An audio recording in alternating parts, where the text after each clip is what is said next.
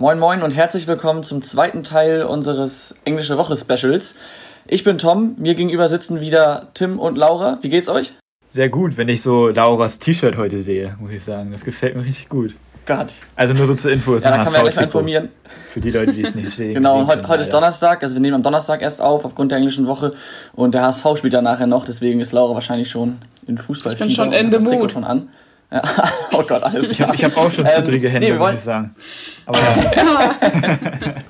ja, wir wollen direkt mal mit dem äh, Spieltag anfangen, und zwar mit dem äh, der ersten Fußball-Bundesliga. Wir haben ja das äh, logischerweise das Spiel Borussia Dortmund gegen den FC Bayern München als Topspiel auserkoren und äh, wie ja alle wissen, wahrscheinlich hat Bayern das Spiel 1-0 gewonnen. Äh, wie habt ihr es gesehen? Wen fandet ihr besser? War es verdient? Verdient fand ich es auf jeden Fall, ehrlich gesagt. Also ich finde, Dortmund hat halt, also es war ein sehr, sehr gutes Spiel, finde ich, von beiden. Aber wie ich schon gesagt hatte in der letzten Folge, am Ende ist Bayern einfach routinierter und macht es dann. Also es waren nicht so viele Tore, wie ich gehofft hatte, aber so letztendlich ist es eigentlich genauso abgelaufen, wie ich es mir gedacht hatte. Ja, also das, das hast du was. Also vor allem in der ersten Halbzeit ist mir aufgefallen, das war echt ein gutes Fußballspiel von beiden. Es ging viel hin und her und beide hatten so ein bisschen die fehlende Durchschlagskraft im letzten Drittel. Und äh, gerade zwischendurch war es so, dass Dortmund ähm, ja ein bisschen zu, zu überhastet nach vorne gespielt hat und hat sich dann oftmals da im Mittelfeld irgendwo verfangen. Äh, aber ansonsten war es schon ein gutes Spiel von beiden und hat man natürlich auch kurz vor der Pause gemerkt, Bayern macht Druck, hat die Dortmunder echt dann eingeschnürt, dann haben sie auch das 1-0 gemacht durch Kimmich, was meiner Meinung nach echt ein wunderschönes Tor war. Leider, ihr kennt meine Meinung zu Kimmich. Aber trotzdem muss man natürlich auch sagen, Böke sieht da auf gar keinen Fall gut aus. Ähm, dennoch hat das Kimmich super gesehen und dann natürlich auch ein sehr gefühlvoller, gefühlvoller Lupfer. Von daher auf jeden Fall ein schönes Tor. Ansonsten, was du sagst, Bayern hat das Ding verdient gewonnen. Und was ich vor allem finde, in der zweiten Halbzeit fand der BVB kaum statt für mich und hat eigentlich so gut wie gar keine Lösung gefunden, vors gegnerische Tor zu kommen. Also, ja, verdienter Sieg für die Bayern und für mich ist das Ding damit durch, also die Meisterschaft. Also, das Ding ist auf jeden Fall durch. Ähm, und was ich auf jeden Fall noch sagen wollte, ich fand, das war jetzt kein wunderschönes Tor, es war ein glasklarer Torwartfehler in meinen Augen. Klar musst du den Lupfer erstmal so bringen, ähm, aber den, genau. den darf man schon mal halten. Also das ist ganz klar. Und da hat Birki sich selbst mal wieder ins Bein geschossen auf jeden Fall, aber ist auch nicht so wichtig. ähm, er muss halt besser stehen. Ja, das auf jeden Fall. Ähm, und ich finde, also Favre hat das Ganze auch so ein bisschen mitverantwortet mal wieder, weil er halt Julian Brandt auswechselt. Tut mir leid, aber wenn du gegen Bayern spielst, kannst du keinen Julian Brandt auswechseln. Und ich fand ihn jetzt nicht so. Wen hättest du denn ausgewechselt? Ich, ich fand ihn jetzt nicht so schlecht, dass er äh, ausgewechselt werden muss. Und ich hätte, ich hätte von Anfang an ganz anders aufgestellt, weißt du, ich hätte von Anfang an nicht dieselbe Elf genommen. Wenn jetzt auf einmal ein Chan und äh, wieder fit ist, dann kannst du den nicht auf der Bank sitzen lassen. So, die so ein Brause gegen Bayern. Und Sancho kannst du auch bringen. Auch wenn der jetzt natürlich nicht so überragend gespielt hat. Ja, also bei Sancho war ja das Problem einfach, dass er ja ähm, muskuläre Probleme noch hatte. Und dann finde ich das schon verständlich, ihn nicht von Anfang an aufzustellen. Also da muss man manchmal auch die Gesundheit des Spielers vielleicht über so ein Topspiel spielen. Also ihn dann noch einzuwechseln, war richtige Entscheidung, aber ihn nicht von Anfang an spielen zu lassen, war auch meiner Meinung nach die richtige Entscheidung. Meiner Meinung nach war es auf jeden Fall falsch, weil so ein Spieler darfst du nicht auf der Bank lassen. weil er erstens die letzten Spiele schon geschont wurde und Favre hat nach dem Spiel auch gesagt, ähm, dass er nicht möchte, dass Sanchez sich wieder verletzt, weil wegen dem Rest der Saison. Ganz ehrlich, der Rest der Saison, der ist jetzt gelaufen, weil Sancho halt nicht gespielt hat in meinen Augen. Das war auf jeden Fall mit einem Punkt. Wenn Sancho von Anfang an spielt und du da von Anfang an ein bisschen mehr Dampf auf dem Flügel hast, ähm, weiß ich nicht, ob da vielleicht doch noch ein bisschen mehr gegangen wäre, aber schade. Tim, ich kann dich da sehr gut verstehen, aber wir kennen jetzt ja auch nicht äh, alle Details dazu und wer weiß, wie fit Sancho wirklich schon war. Ähm, und auf der anderen Seite haben die, die, die Elf, die vorher, am Spieltag vorher gespielt haben, ja auch super gemacht. Also es ja, aber schon, gegen, gegen Wolfsburg äh, und gegen Schalke. So falsch finde ich, die wieder aufzustellen. Natürlich, natürlich, das, da hast du recht. Äh, die Frage ist aber auch, ein, ein Chan, ein Witzel, die dann ja wieder fit waren, hat es bei denen schon für 90 Minuten gereicht. Wenn dem eben nicht so ist, dann kann er die nicht von Anfang an bringen. Und was du sagst, Julian Brandt zur Halbzeit auszuwechseln, hat mich auch gewundert. Auf der anderen Seite brauchte er vorne einfach mal ein bisschen äh, ja, frische Leute, weil so viel kam da nicht von Dortmund. Und da hat sich natürlich von Sancho dann einiges erhofft, zu Recht ja auch. Und in der Halbzeit gegen Bayern dann schon, weiß nicht, einen Sechser rauszunehmen, wie der Hut oder Delaney, und dafür einen offensiven Sancho zu bringen, ist natürlich auch riskant. Das wäre halt ein bisschen zu früh, da hinten den Laden aufzumachen. Und ähm, deswegen war es sicherlich eine schwierige Entscheidung, wenn er da auswechseln soll. Aber ich kann auf jeden Fall nachvollziehen, dass du Brand gern noch länger gesehen hättest. Ja, wir haben ja auch ein Tippspiel gemacht naja. dazu. Ähm, Tom ist ja leider raus aus der Verlosung, weil er von Anfang an auf Dortmund getippt hat. Und genau, haben, reicht daneben getippt. Und wir haben, äh, Trotz super Strategie. Wir haben einen überraschenden Gewinner nämlich. Überraschend finde ich das jetzt nicht, aber danke. Nein, also, äh, Sehr überraschend. Ja, somit haben Laura und ich beide einen Punkt. Tom äh, hat jetzt den Druck, ne? nicht hier letzter zu werden, auf jeden Fall. Aber ist schon okay, Tom, alles gut. Äh, ich finde, also ist natürlich jetzt auch ein kleiner, kleiner Selbstdiss, aber ich finde es erschreckend, dass man mit einem 4 zu 3 Tipp das Tippspiel gewinnt. Ja. Also, ja, das finde ich, find ich aber auch. Und dass wenn das Spiel 1 ausgegangen ist. Tim, das sagt auch sehr viel über uns aus. Da sollten wir uns auf jeden Fall nochmal hinterfragen, glaube ich. Weil, das solltet ihr auf jeden Fall. Das kann ja. so nicht weitergehen. Mal gucken, was beim nächsten Tippspiel rauskommt, würde ich sagen. Ähm, wie fandet ihr den anderen naja, Spiel, die restlichen unabhängig Spiele von dem Spiel, Spieltages so? Ich wollte es gerade sagen, ähm, ist mir nämlich einiges aufgefallen. Also vor allem am, am Mittwoch, äh, allein da in den fünf Spielen gab es vier Platzverweise in der ersten Liga, das war schon ordentlich. Und auch ansonsten sind für meinen Empfinden recht viele Tore gefallen. Ich glaube, es waren insgesamt 25 Tore, trotz zweimal 0-0. Ähm, also echt viele torreiche Spiele dabei gewesen. Und äh, es war schon schön anzusehen und für mich auch einige Überraschungen dabei zum Beispiel Wolfsburg 4-1 in Leverkusen oder auch wie die Frankfurter plötzlich gespielt haben gegen Freiburg. Die lagen zwar 3-1 hinten, aber hatten, ich weiß nicht, ich glaube 34 Torschüsse oder so. Also waren echt stark, nachdem ja die Wochen zuvor auch wirklich schwach waren und äh, man schon gesagt hat, oh, ob die vielleicht noch absteigen. Da haben sie gut gespielt und eindrucksvoll gezeigt, dass sie es noch, mal, dass sie es noch können. Und wenn die so weitermachen, werden die mit dem Abstieg, glaube ich, nichts mehr zu tun bekommen. Äh, aber ja, ansonsten auch natürlich. Andererseits war das halt auch schon wieder richtig bitter, was die ja. da an Chancen haben liegen lassen. Und wenn du dann echt, ich weiß nicht, in was für ein Abstand natürlich. das war, die zwei Tore von Freiburg, das war schon echt auch schlecht verteidigt, muss man halt auch nochmal so sagen. Also Freiburg ja, hat sich dann halt auch nicht so sonderlich clever angestellt, dass man dann, nachdem man den Gegner so überrumpelt und 3-1 führt, dass man dann nochmal 3-3 spielt, das ist auch schon mal eine Leistung. Ich finde Freiburg in letzter Zeit nämlich deswegen auch wirklich schwach irgendwie. Ja, die sind nicht so gut aus der Pause gekommen, finde ich auch. Also Freiburg war vor der Corona-Pause deutlich besser, so spielerisch. Na gut, die haben natürlich auch eine, eine bombenstarke Saison bisher gespielt, ne? Ja, deswegen haben sie die Erwartung halt jetzt auch hochgeschraubt, das ist ja klar. Da muss man da jetzt aber auch mal ein bisschen liefern nochmal, würde ich sagen. Aber ähm, nach dem Spieltag jetzt können wir jetzt ja mal über die vergangene Woche sprechen. Äh, und da würde mich mal interessieren, habt ihr wieder einen Gewinner der Woche? Ja, also ich habe diese Woche zwei. Ähm, Nummer eins ist, glaube ich, äh, nicht so überraschend, weil ich halt HSV-Fan bin und das ist für mich Dennis Diekmeyer, der am Mittwoch sein erstes Profitor gemacht hat, nach 288 Spielen in der ersten und zweiten Fußball-Bundesliga. Und auch ein vernünftiges, würde ich sagen. War ein schönes Tor. Deswegen ist er auf jeden Fall äh, ein Gewinner der Woche für mich. Als zweites habe ich noch ausgesucht Düsseldorf, weil die nach einer, also die lagen halt 1-0 gegen Schalke zurück und sind dann nochmal zurückgekommen und haben dann sie haben nicht gut gespielt. Ich sehe schon Toms Nicht-Einverständnis. Aber ich finde, sie sind für mich ein Gewinner der Woche, weil sie jetzt auch fünf Punkte Vorsprung auf den 17. Platz haben und auch nochmal oben rangekommen sind. Also nur noch ein Punkt Rückstand auf Platz 15. Deswegen sind sie für mich auch ein Gewinner der Woche. Also da gebe ich dir auf jeden Fall recht. Aufgrund der, der Faktenlage und wie das sich alles entwickelt hat, sind sie ein Gewinner der Woche. Aber dass sie ein äh, 0-1 gegen Schalke aufholen, ist für mich äh, ist quasi keine Leistung, weil Schalke ist echt unfassbar schlecht. Wenn die nicht in der, in der oder vor der Corona-Pause oder in der Hinrunde besser gesagt äh, so viele Punkte geholt hätten, wären die für mich der dickste Abstiegskandidat, vielleicht nach Paderborn. Also äh, das war jetzt für mich nicht so gravierend, aber ansonsten kann ich schon verstehen, dass du da Düsseldorf aussuchst. Ähm, ich habe andere Gewinner der Woche. Ich habe leider auch zwei. Äh, der erste, ja, es passt nicht wirklich aufs letzte Wochenende, aber ich habe außer meinen zweiten Gewinner der Woche keinen gefunden, äh, den ich für beide Spieltage als großen Gewinner nehmen würde. Deswegen habe ich jetzt mal nur äh, den, den letzten Spieltag genommen und da habe ich dann auch wenig überraschend Christoph Baumgartner von der TSG Hoffenheim genommen. Die haben ja 3 zu 1 gegen Köln gewonnen. Ähm, dabei hat äh, Baumgartner, der hat mal 20 Jahre alt ist, wohlgemerkt, zwei Tore geschossen und eine Vorlage äh, geliefert. Das heißt, ähm, auf jeden Fall ein sehr, sehr starkes Spiel. Und was auch sehr wichtig ist, ich habe ihn äh, beim Transfermarkt Manager Spiel, kurz für die Hörer als Info, wir haben auch ein kleines Transfermarkt Manager Spiel halt, wo man eigenen Kader aufstellt und sowas, dann geht halt um Punkte. Und natürlich hat er mir sehr, sehr viele Punkte gebracht diesen Spieltag, deswegen ist er für mich auf jeden Fall ein Gewinner der Woche. und äh, mein zweiter Gewinner der Woche ist, und bevor jetzt äh, die ganzen HSV-Fans mich haten, ist für mich Florian Kofeld. Nicht, weil er irgendwas besonders toll gemacht hat, sondern einfach auch, wie bei, ähm, bei Düsseldorf quasi, wie das Ganze entwickelt hat. Und zwar hat er ja vor dem vorletzten Spieltag, also vor dem Wochenende, ähm, gesagt, dass er nicht abhaut, solange er das Gefühl hat, er sei der Beste für den, für den Job und ähm, hat dann halt er, sei, hat, hat, aktuell, er hat aktuell das Gefühl dazu. Deshalb, ähm, ja, und dann hat er halt mit dem, mit dem 1-0-Sieg äh, in Freiburg, der zwar glücklich war, aber dennoch gewonnen, geliefert und jetzt für mich ein sehr, sehr starkes Spiel von Bremen gegen Gladbach. Das heißt, er hat auf jeden Fall ähm, die Kritiker erstmal stumm gestellt und deswegen ist es für mich ein Gewinner der Woche. Ähm, ja, das mit Florian Kofeld können wir einfach mal so stehen lassen, sehe ich nicht so. Ist aber auch nicht so wichtig. Äh, ich glaube, da können wir beide ewig diskutieren.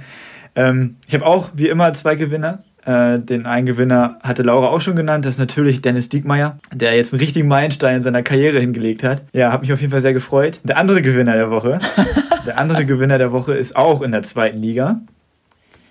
Äh, und der heißt Nazarov. Er spielt bei Erzgebirge Aue. Ähm, er hat zwar jetzt nicht überragend, überragend gespielt. Er hat ein Tor gemacht und dann ähm, ist er zur Bank hingelaufen und hat äh, einen Betreuer äh, umarmt, äh, was natürlich erstmal sowieso für Kritik gesorgt hat. Aber die Geschichte dahinter fand ich sehr schön und deswegen ist er mein Gewinner der Woche, weil es der Busfahrer war.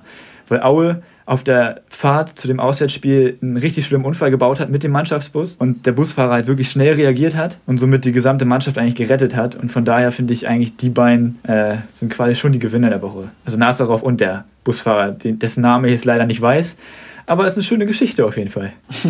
ja, schöne Geschichte und gute Wahl, Tim. Kann ja, danke. Freut mich zu hören. Habe ich so gar nicht mitbekommen, die Geschichte. Ja. Krass. Mein Blick, mein Blick geht ja auch noch ein bisschen mehr in die zweite Liga als bei dir. Noch, ne? Also vielleicht ja, da wird Tom sich noch dran gewöhnen müssen. ja gut, ähm, da nur wir jetzt unsere Gewinner der Woche genannt haben, können wir gleich mal den nächsten Spieltag ins Auge fassen. Wer die Begegnung kennt, der weiß, ein richtiges Topspiel gibt es da eigentlich nicht. Wir haben uns ähm, dennoch ja, für ein Spiel entscheiden müssen und haben dann nicht, weil es ein Topspiel ist, sondern aus äh, gewissen Gründen dazu entschieden, Schalke gegen Werder zu nehmen. Vielleicht kann Tim ja einmal ganz kurz ausführen, was unsere Gründe dafür waren. Ja, also waren. wir haben uns dafür entschieden, äh, Schalke gegen Bremen zu tippen, weil es erstmal sowieso für Bremen eine sehr brisante Partie wird, weil sie natürlich die Punkte brauchen, was ja ganz klar ist, und weil Schalke eben so schlecht ist momentan. Von daher ist es eigentlich schon fast ein Duell auf Augenhöhe. Außer Bremen spielt jetzt so wie die letzten Spiele, dann könnte es sogar echt bitter werden für Schalke. Aber dadurch ist es halt eine ziemliche Wundertüte und es ist auch sehr schwer zu tippen, weil man jetzt halt nicht wirklich weiß, wie reagiert Schalke? Macht Bremen den Aufbaugegner? Macht Bremen weiter wie gegen Gladbach? Schießt Schalke vielleicht sogar ab? Äh, zumal Augsburg als Abstiegskandidat auch gegen Schalke 3-0 gewonnen hat. Deswegen wird es sehr interessant und ich bin auch wirklich gespannt, äh, auf was ihr tippt und natürlich auch, was die Zuhörer tippen werden. Aber wir können aber wieder mit äh, Laura anfangen. Was willst du denn tippen, Laura? Ja, äh, diesmal tatsächlich ein bisschen langweilig. Ich tippe auf einen 0-0 ähm, weil ich finde, beide Mannschaften haben sich jetzt in der Rückrunde nicht so richtig da äh, für bekannt gemacht, viele Tore zu schießen und auch, also was die an Torchancen gerade Bremen so versemmelt hat teilweise, tippe ich einfach auf 0-0, also dass beide es einfach nicht hinkriegen, weil ich glaube auch nicht, dass es da einen Gewinner geben kann. Also so jetzt aus der aktuellen Situation. Und deswegen ganz langweilig dieses Mal 0-0. Ja, okay, unentschieden ist ja immer schon mal gut. kann man eigentlich nicht viel mit verkehrt machen. ja, ich, ich tippe wenig überraschend auf Werder. Und zwar sage ich, dass sie das Spiel 2 zu 0 gewinnen. Einfach aus dem Grund, dass Schalke, wie ich vorhin schon gesagt habe, unfassbar schlecht war jetzt die letzten Spiele. Und dass Werder es zumindest gegen Gladbach sehr, sehr gut gemacht hat und gerade generell einen Aufwärtstrend, wenn auch nur einen kleinen, äh, durchlebt. Und deswegen hoffe ich natürlich, dass sie äh, das beibehalten können und äh, den nächsten Sieg folgen lassen, um zumindest an die, an die vorderen Plätze, also Platz 16 und 15 wieder aufzuschließen. Okay, dann werdet ihr von meinem Tipp wahrscheinlich auch überrascht sein. Ähm, ich tippe auch, dass Bremen gewinnt. Und zwar also relativ deutlich. Ich sage, Bremen gewinnt nämlich 4 zu 1, weil Schalke wirklich schlecht ist. Würde ich nehmen. Ja, ich weiß, ich will ja auch nicht, dass Bremen absteigt. Ne? Ich will ja, dass wir euch nächste Saison mal wieder zeigen können, wo der Haken hängt. dann, Dafür müssen wir ja, aufsteigen. Warte mal ne? ab, warte mal ab, alles gut. Nee, ich glaube, dass Bremen Schalke auf jeden Fall abschießen wird. Ähm, ganz klare Angelegenheit. Ähm, und ja, die Zuhörer können natürlich auch, wie immer, bei Instagram dann am Spieltag ordentlich mitraten. Und vielleicht schafft es dann ja auch mal jemand, genau das richtige Ergebnis zu tippen. Hat ja bisher, glaube ich, von den Zuhörern noch keiner geschafft. Ja, von uns auch nicht. ja, okay, stimmt. Es hat, ein, es hat nur ein Tor gefehlt beim allerersten Tipp. Okay? das, das will ich mal so unterschreiben. Na, ist auch egal. Ja gut, komm Tim, da kommst du nicht mehr raus ja, aus der ja, Geschichte. Okay. Äh, ich würde das Ganze jetzt mal ganz locker abmoderieren und dass wir zu den Schätzfragen übergehen. Ja, gerne. Die habe ich nämlich heute vorbereitet.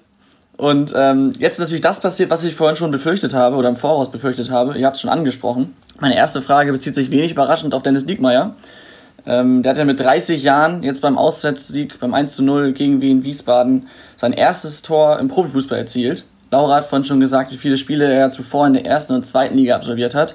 Jetzt möchte ich aber wissen, wie viele Spiele war er zuvor in, im Profifußball ohne Tor? Ich weiß es, ganz, ich weiß es, ich weiß es, ich weiß es. Aber Laura, und das Laura, Laura antworte doch mal erstmal. Dann darf Laura äh, anfangen. Das letzte, was ich jetzt gelesen habe, sind 254 Spiele. Ich weiß nicht, ob das. Aber das habe ich gelesen. Tim guckt nicht so richtig überzeugt. Hey, kann, aber- ich die, kann, ich die, kann ich die Frage noch einmal hören, bitte? Äh, wie viele Spiele blieb Dennis Diekmeyer jetzt vor seinem ersten Tor ohne Torerfolg im deutschen Profifußball?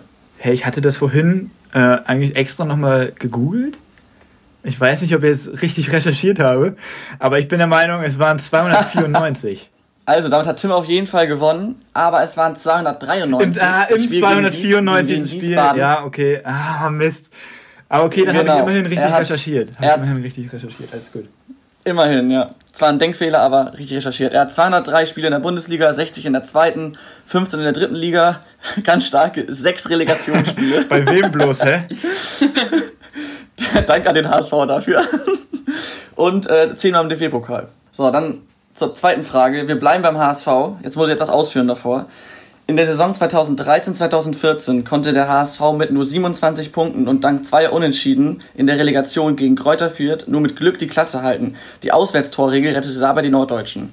Auch ein Jahr später konnten sie sich mit immerhin 8 Punkten mehr nur über die Relegation retten. In einem dramatischen Rückspiel beim KSC gewannen sie erst in der Verlängerung. Diese hatten sie dabei nur erreicht, da in der 91. Minute einen fragwürdigen Freistoß direkt verwandelte. Nach zwei Platzierungen im Tabellenmittelfeld stiegen sie in der Saison 2017-2018 trotz eines 2-1 Heimsiegs gegen Borussia Mönchengladbach am letzten Spieltag erstmals in die zweite Bundesliga ab. Jetzt zur Frage. Wann wurde der damalige Gegner Borussia Mönchengladbach letztmals deutscher Meister? Wow. Das hast du doch jetzt alles wow. nur erzählt, um einfach nochmal richtig Ey, du gemein bist zu ja der sein. letzte Mensch. Alter Schwede. Der letzte Mensch, wirklich.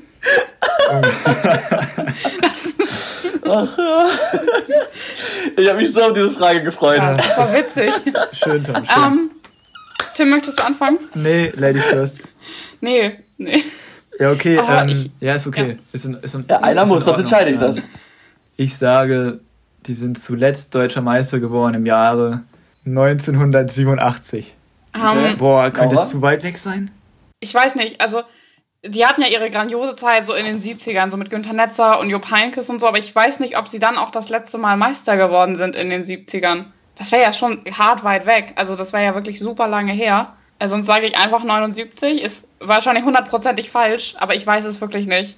Also Laura, erstmal deine Argumentation war sehr, sehr gut. Hat mich sehr überrascht, dass du das wusstest. Und du bist demnach Oh, cool. auch näher dran. Es war 1977. Krass, Da sind sie zum letzten Mal Meister geworden. das ist ja also, richtig lange her. für Laura. Also, wow. Schade, schade, schade. Korrekt. das heißt, es steht 1-1, Ja. oder? Ja, Dann ist ja die letzte Hat Frage Laura beim letzten Mal gewonnen? Nee, ne? Ähm, Thomas nee. hat letztes Mal gewonnen. Ja. Oh, Letztes habe ich gewonnen, genau. Ja. Und zwar liefern sich ja gerade Lewandowski und Timo Werner einen durchaus enges Spiel, äh, engen Kampf um die Torjägerkanone. Und meine Frage ist aber, wie viele Tore schoss der beste Torschützenkönig der Bundesliga? Laura fängt wieder an. Ja, ich glaube, das ist ja eigentlich Gerd Müller. Also es kann ja eigentlich kein anderer sein. Und ich glaube, es waren 43. Aber ich weiß es wieder nicht genau. Das sind alles nur Spekulationen, die ich so aus meinem Halbwissen hier gerade rausziehe. Ähm, also ich weiß es eigentlich nicht Ich so hundertprozentig. eigentlich bin ich mir relativ sicher sogar. Okay, also ich bleib Deswegen bei kann, ich dir sagen, 43. deswegen Okay. kann ich dir sagen, dass es eigentlich falsch Dann, ist. Achtung, könnte peinlich werden, Tim. Ah, ja. Ja, also, okay, ich, ich nehme Das das, einfach zurück, werden. was ich jetzt gesagt habe. Ich weiß es nicht zu 100% genau. Aber ich bin der Meinung, es sind 40. Genau 40. Also, es war, wie Laura sagt, in der Tat Gerd Müller in der Saison 1969, 1970. Und er hat genau 40 Tore geschossen. Jawohl, da haben wir da haben wir es. reden. Damit, damit hat Tim. Nee, nee, was ist das denn für eine Ich will mal Aussage? betonen, dass ich, Ich zwei Fragen, dass ich zwei Fragen genau richtig beantwortet habe. Nee, Nee. die erste hast du nicht Ach genau ja, richtig. scheiße. Hast du erst hast du einen Aber rein theoretisch hätte ich sie genau richtig beantwortet. Ja, also Tim, das war schon sehr, sehr stark von dir. Äh, ich finde, ihr wart beide echt ganz gut. Also, kurze Info für die Zuhörer: Wir sind alle nicht so die äh, Götter im Schätzen. Aber dafür war es eigentlich eine ganz gute Runde. Hat auf jeden Fall. Spaß gemacht. Ich fand vor allem die zweite Frage sehr gut. Da muss ich mich auch mal selber loben. Ja, die Frage war okay, die Anmoderation war scheiße. So lange ausgeführt. Ja, gut. Äh, das wär's für heute. Äh, ich bedanke, oder wir bedanken uns bei allen Zuhörern fürs Einschalten. Schaltet gerne auch nächste Woche wieder ein. Ihr könnt natürlich, wie schon angekündigt, fleißig mittippen und auch die Schätzfragen auf Instagram beantworten. Hätten wir vielleicht sagen können, bevor, es, bevor wir es hier beantworten, aber gut. ähm, ja, ich wünsche euch allen ein schönes Wochenende und vor allem, wenn ihr Werder-Fan seid, einen erfolgreichen Spieltag. Das hatte ich ja angekündigt, dass es bei Erfolg ja, diesmal darfst du es auch sagen. Diesmal darfst du es auch sagen, wenn Bremen dann wirklich 4-1 gewinnt. Dann äh, bin ich damit einverstanden. Ist völlig in Ordnung. Und heute Abend, okay. heute Abend alle Alles klar. HSV die Daumen drücken, würde ich mal sagen. Ja, setzt euch vor den Fernseher, drückt die Daumen. Wir Alles wollen klar, aufsteigen gerne. Bis dann. Tschüss. Ciao, ciao.